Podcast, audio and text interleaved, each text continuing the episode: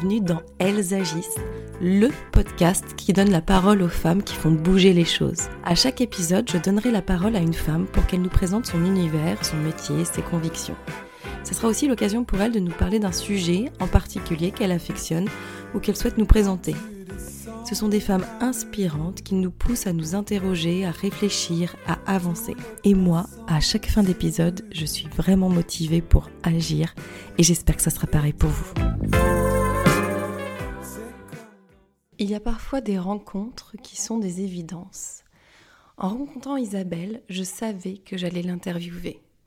Elle est vraiment la représentation d'Elles agissent pour moi. Elle a créé le festival Petit Clap il y a une dizaine d'années. Le festival Petit Clap, c'est un concours de courts-métrages dédié aux jeunes réalisateurs de 15 à 25 ans. Le festival offre un tremplin aux cinéastes qui n'ont pas encore de réseau dans le monde de l'audiovisuel. Isabelle est aussi directrice mécénat et partenariat et médiation culturelle dans la ville de Levallois. Elle est de ces femmes qui agissent parfois dans l'ombre, mais pourtant qui inspirent au quotidien, que ce soit au sein de ses engagements associatifs ou dans le cadre de son métier. Isabelle est toujours guidée par une quête essentielle, donner du sens à tout ce qu'elle entreprend. Et je peux vous assurer que pour entreprendre, elle entreprend, et vous verrez. C'est un épisode riche de sens et d'inspiration que je vous invite à découvrir. Bonjour Isabelle. Bonjour Émilie. Comment vas-tu aujourd'hui? Très bien. Je suis heureuse de te recevoir sur mon podcast parce qu'on se croise depuis plusieurs fois euh, dans le Valois. Tu es levalloisienne comme moi et j'avais très envie d'écouter à la fois ton parcours et ton implication dans la ville. Merci d'avoir accepté mon invitation. Moi, je suis particulièrement touchée que tu m'aies proposé de venir. Je, je, suis plutôt une femme de l'ombre. Je, je n'aime pas trop euh, me mettre en avant. J'adore agir. J'adore faire plein de choses. Donc, euh, elles agissent. Euh, ça me touche que tu m'associes à ce verbe, mais j'ai du mal à me mettre en avant. J'aime bien œuvrer sans forcément être sur le devant de la scène mm. et et tu vois rarement mes photos qui circulent aussi. C'est vrai. C'est pas mon truc. bon, tu vas quand même nous en dire un petit peu. Ah oui, par contre, ah. je peux. bon, est-ce que tu veux bien te présenter déjà euh, de la manière dont tu souhaites, personnellement, professionnellement, qui es-tu? Alors, je suis euh, Isabelle Pauvert, je suis euh, angevine, je suis née à Angers en 1966, donc j'ai 57 ans. Je suis née à la campagne, mhm. la campagne comme dans les films où on allait chercher le lait avec le bidon de lait à la ferme, euh, mais j'ai toujours résolument été une urbaine, hein, donc j'aime vivre euh, à Levallois, euh, aux portes de Paris. Je vis à Levallois avec un garçon de 20 ans qui est un, un jeune adulte extraordinaire hein, et qui me fait vivre des aventures de maman fabuleuses. Voilà, et dans le cadre professionnel, je suis euh, directrice du festival Petit Clap, le festival de court métrage de la ville de Levallois que j'ai créé il y a 14 ans. Euh, je suis également la directrice de la médiation culturelle euh, qui fait en sorte de permettre aux, aux écoles de bénéficier d'un maximum euh, de d'expériences culturelles et je suis également la directrice du mécénat et des partenariats pour la ville. Bon, comme tu disais, elles agissent, toi ça te parle hein? Oui, je, je, je, pense que je suis une hyperactive. Hein. Si ma maman m'entend, je pense que je, j'étais un peu une enfant fatigante à être tout le temps agitée. Est-ce que tu peux revenir sur le festival Petit Clap? Moi, c'est comme ça que je t'ai découverte et rencontrée. Ben, je t'ai découverte par le biais de ma fille qui m'a parlé de ce festival. Est-ce que tu peux nous le présenter et nous faire découvrir ce, de quoi il s'agit? Alors le festival Clap a démarré en 2010. Euh, à l'origine, le projet c'était euh, de euh, d'offrir aux jeunes réalisateurs de 15 à 25 ans un tremplin pour être reconnus euh, dans le monde du cinéma. Euh, à cette époque, je dirigeais euh, le bureau information jeunesse de la ville et les jeunes euh, venaient euh, pour qu'on les aide à trouver des financements pour leurs projets et on avait plusieurs jeunes qui venaient pour qu'on finance des courts métrages. Et quand on arrivait à trouver des financements qui étaient plutôt généreux encore à l'époque dans les institutions, euh, c'est un peu plus compliqué aujourd'hui, mais quand on arrivait à trouver le financement, il revenait et il me disait, bah, grâce à vous, j'ai obtenu 5 000 ou parfois 10 000 euros pour mon projet de réalisation, mais personne ne veut me diffuser parce que je n'ai pas de réseau. Euh, donc euh, à cette époque-là, j'ai proposé à la municipalité de créer euh, le festival pour offrir un, un tremplin aux jeunes futurs grands réalisateurs du monde entier. donc ça, c'était la première étape. Et puis, comme on recevait de nombreux courts-métrages, je découvrais de belles pépites.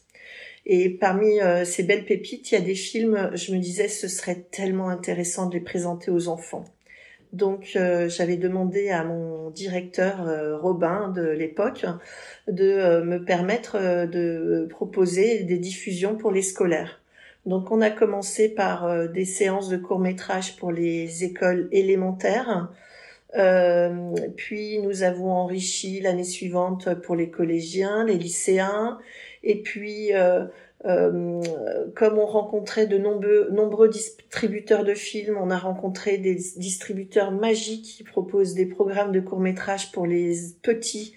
Euh, on, nous avons lancé des diffusions pour les maternelles. Et puis euh, un jour, euh, ma collègue euh, qui était en charge de la petite enfance m'a dit et pourquoi pas nous? Mmh. Et donc avec ma collègue, nous avons cherché des courts métrages adaptés aux tout petits. Et donc nous maintenant, nous commençons nos séances dès la crèche.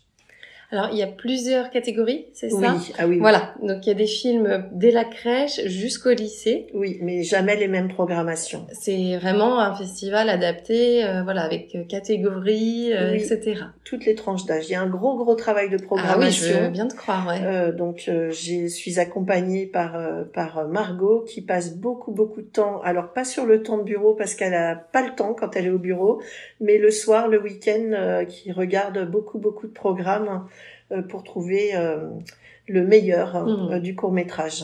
Et maintenant, c'est combien de candidatures? C'est combien de spectateurs? Est-ce que tu as quelques chiffres à me dire Alors, dans le cadre de la compétition officielle, on tourne autour de 300 candidatures, 300 à 400 annuels. Ah ouais euh, et puis euh, le visionnage de courts métrages, toute compétition confondue, euh, on doit dépasser plus de 1000 à l'année rien que pour Petit Clap. Hein. mais actuellement, on a été sollicité par le festival Nikon.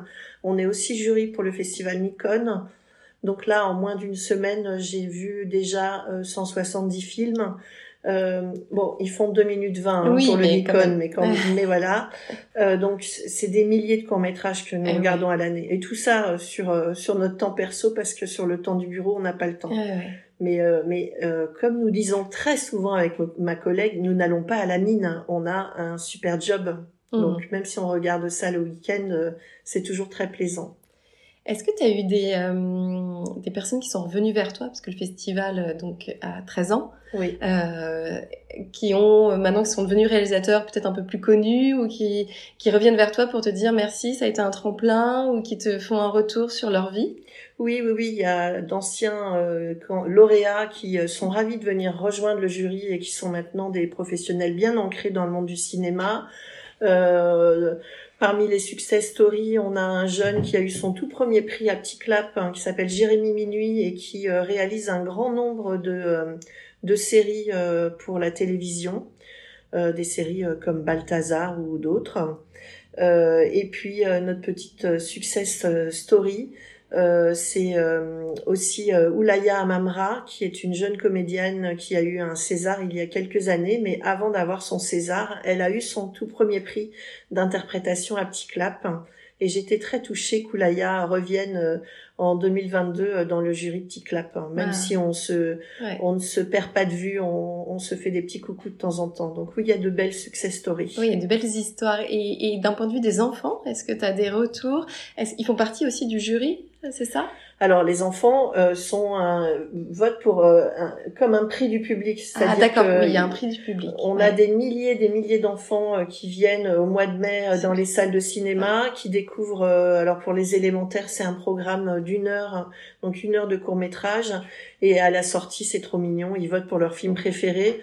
Euh, donc ils, ils, commentent en général en mettant le bulletin dans l'urne. Euh, ils disent moi je sais c'est ce film-là qui va gagner. Son voisin dit non c'est celui-ci. Euh, et ils nous demandent toujours à quel moment ils vont connaître le résultat. Donc en général on prévient les enseignants pour qu'ils puissent prévenir mmh. les enfants que le résultat arrivera fin mai. Mmh. Est-ce que tu as des critères particuliers pour les pour sélectionner alors, euh, pour, euh, pour le, le festival, la compétition officielle, nous, on est très attachés à, à la bonne histoire, le bon scénario.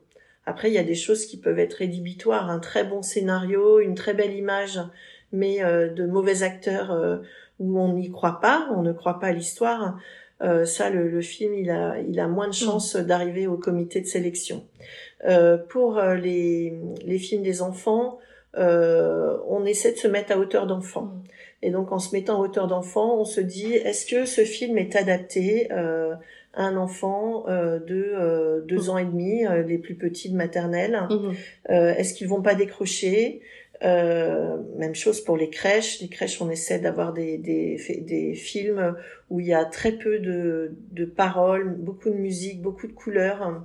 Et très vite, quand on regarde un programme, hein, s'il y a un court métrage où on se dit ça va faire peur aux enfants, ça va être dérangeant, on l'écarte.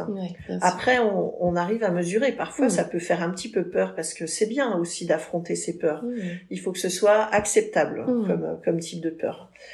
Euh, pour euh, les collégiens, euh, ben, même chose, on essaie de faire attention, on se dit qu'ils sont un peu plus grands, mais ce sont encore des enfants, donc il y a des sujets qu'on évite. Et les lycéens, on est euh, plus souple, mais il y a des, sujets qu'on évitera d'aborder pour pas venir euh, déranger. Euh, il y a des enfants qui, en seconde, n'ont pas la même vie que, que leurs camarades. Euh, ben, par exemple, la vie amoureuse d'un enfant de seconde, euh, certains peuvent ne peuvent ne pas du tout s'intéresser à ça, alors que d'autres ont déjà peut-être euh, une histoire mmh. très avancée. Donc, on va pas aller les déranger sur ces sujets-là. Mmh. On essaie toujours de faire attention. Bon. Et est-ce que il y a une envie derrière aussi d'apporter la culture à peut-être certains enfants qui n'y ont pas accès ou qui ont accès à d'autres formes de culture et pas celle-ci Oui, toujours. En fait, euh, euh, ça c'est euh, hyper important. Ça, ça, donne du sens au festival et aux projections jeunesse. c'est c'est baigner les enfants dans des univers.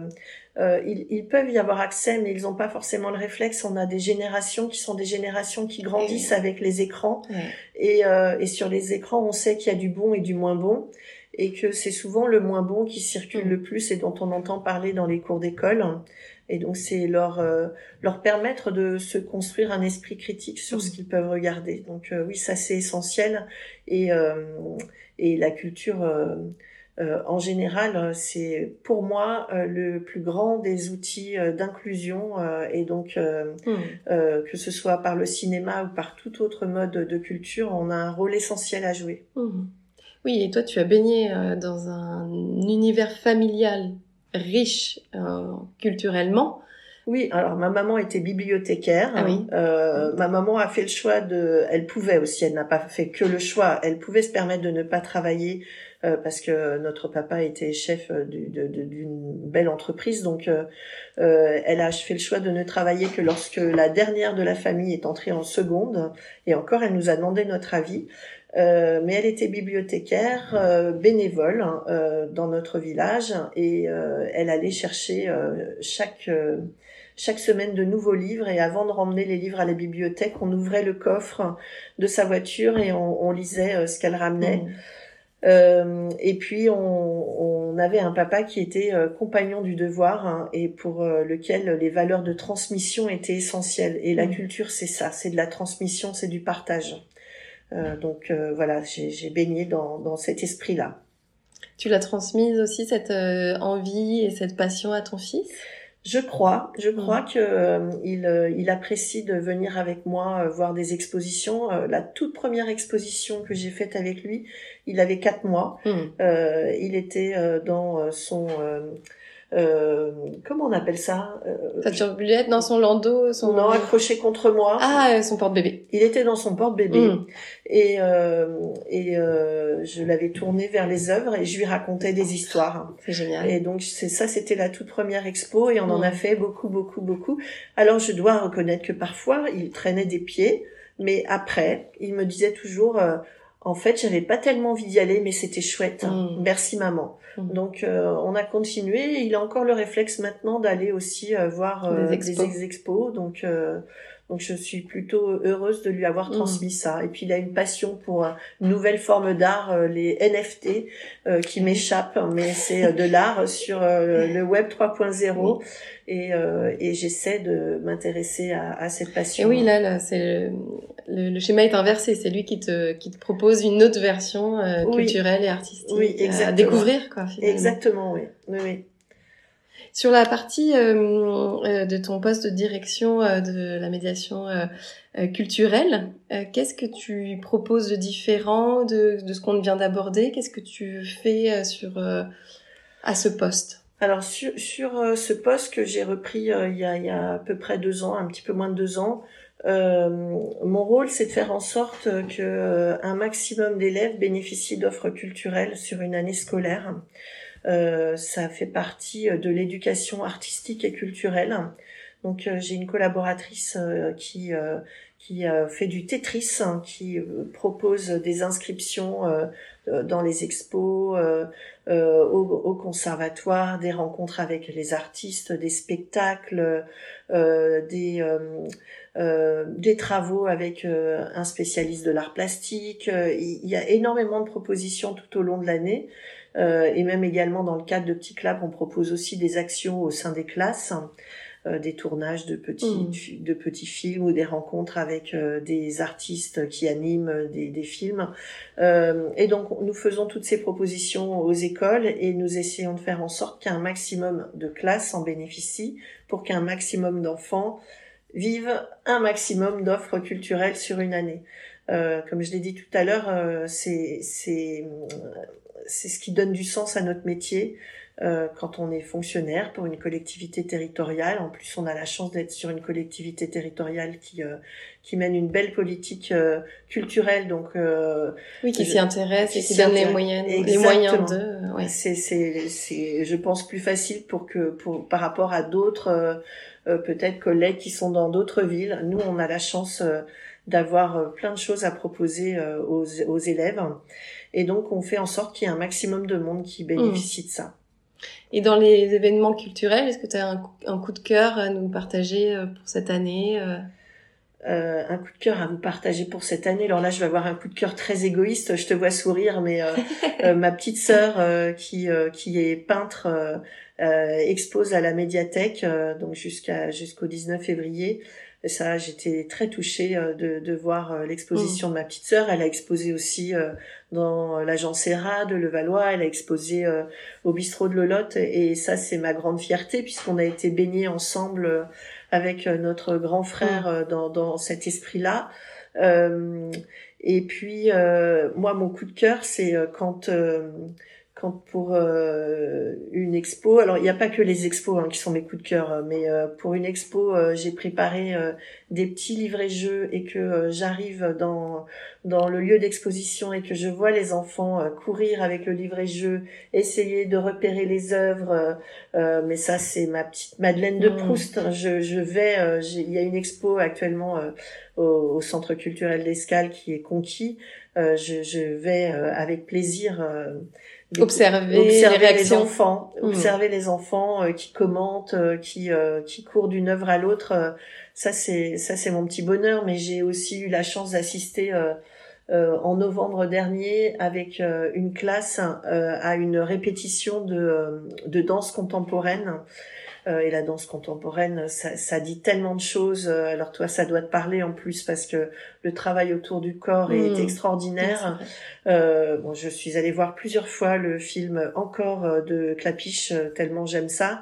Et il y avait une classe qui est venue observer une répétition.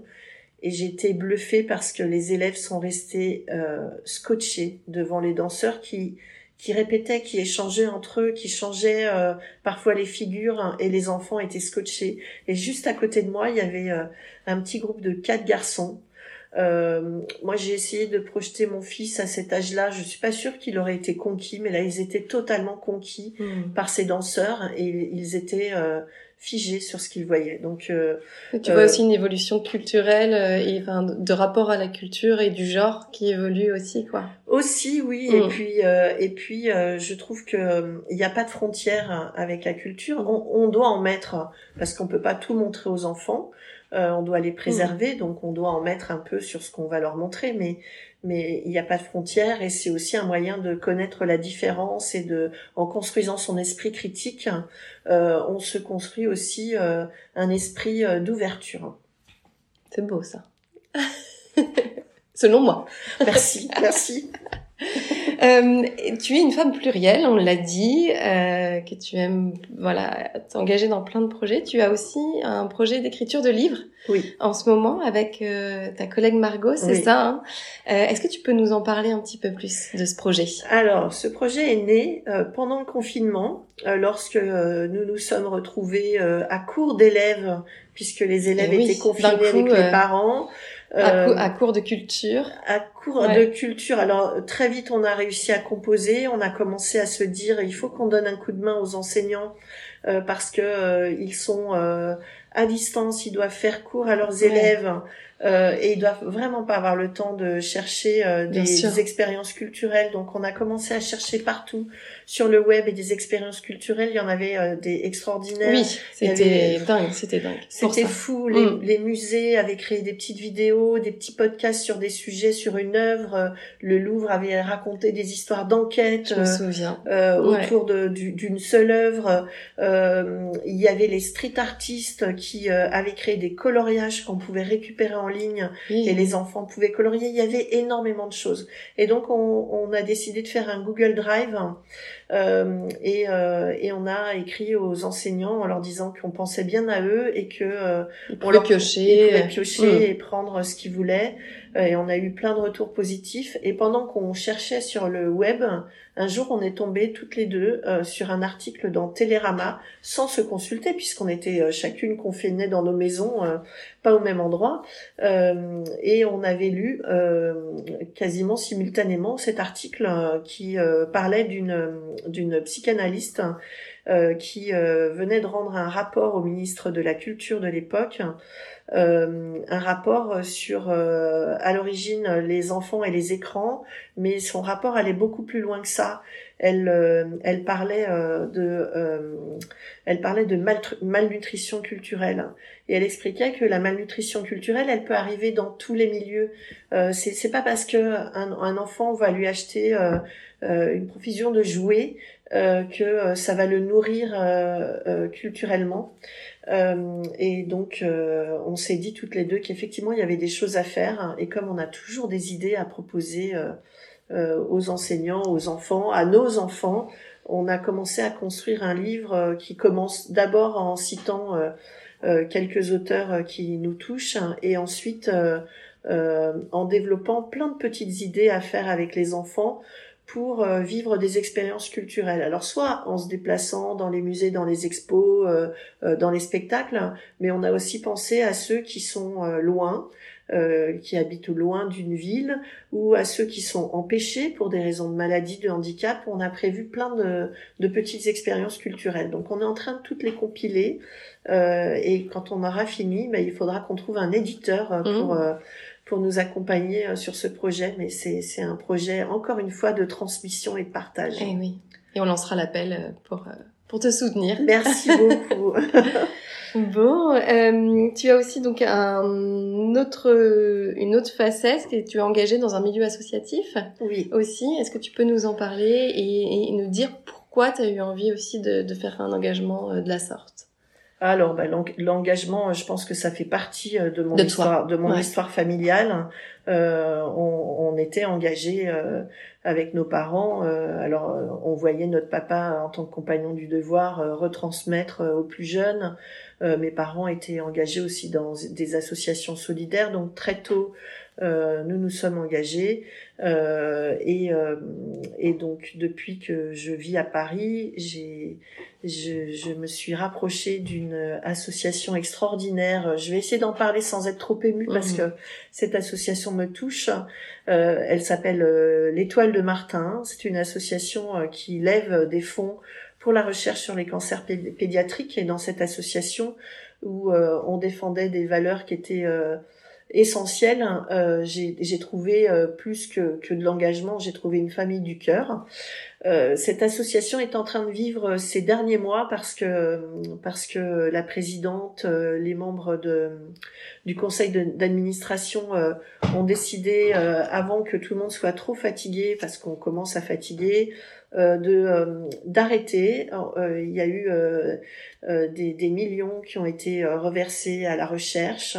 La semaine prochaine, nous donnons un dernier gros chèque de 500 000 euros à Gustave Roussy. Euh, et euh, tout ça euh, avec une équipe que de bénévoles.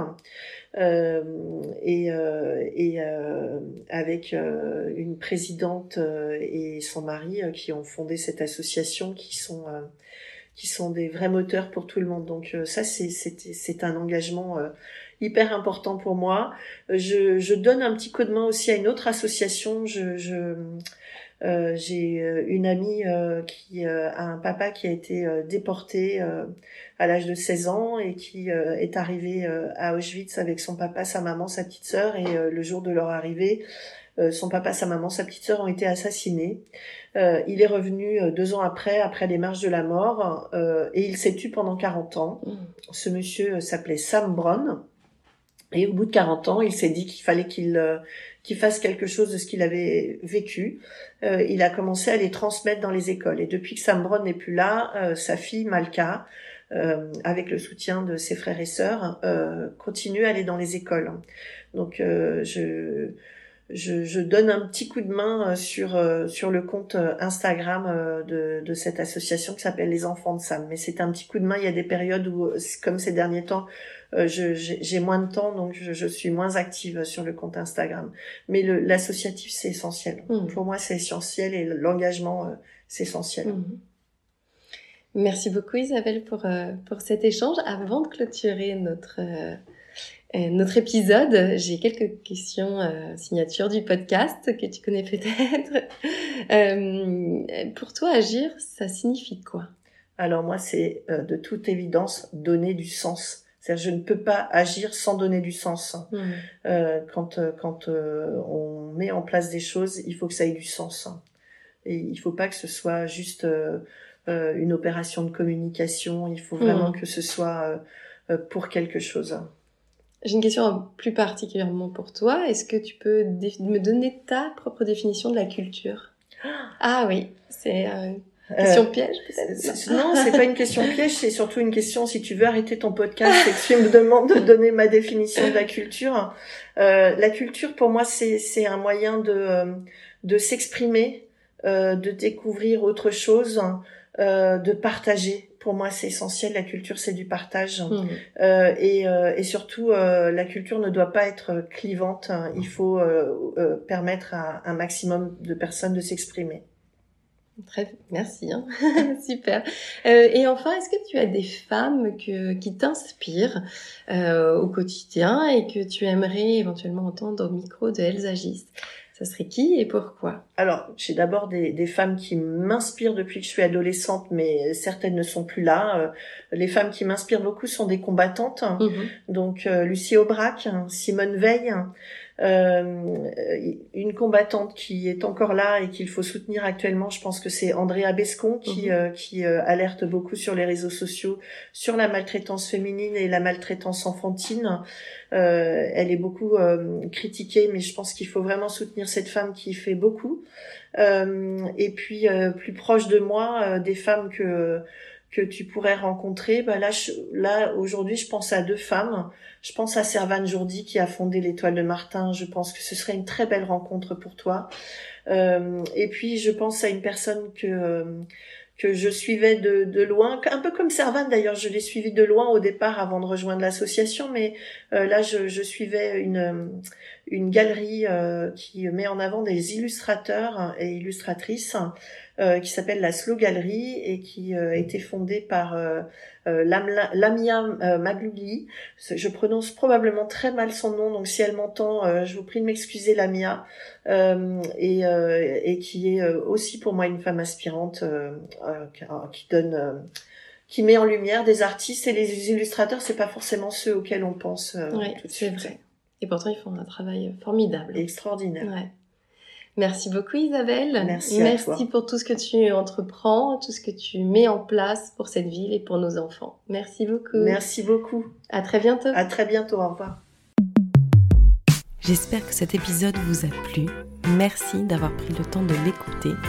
Et n'hésitez pas, si vous avez aimé, à le partager, à le commenter, à faire vivre la communauté Elsagis. Je vous retrouve très vite pour un nouvel épisode et n'oubliez pas que des lives sont aussi disponibles sur mon compte Instagram emily.b sophrologue et que vous pouvez aussi retrouver toutes les informations de l'épisode sur le site du podcast www.elsagis.com. À très bientôt!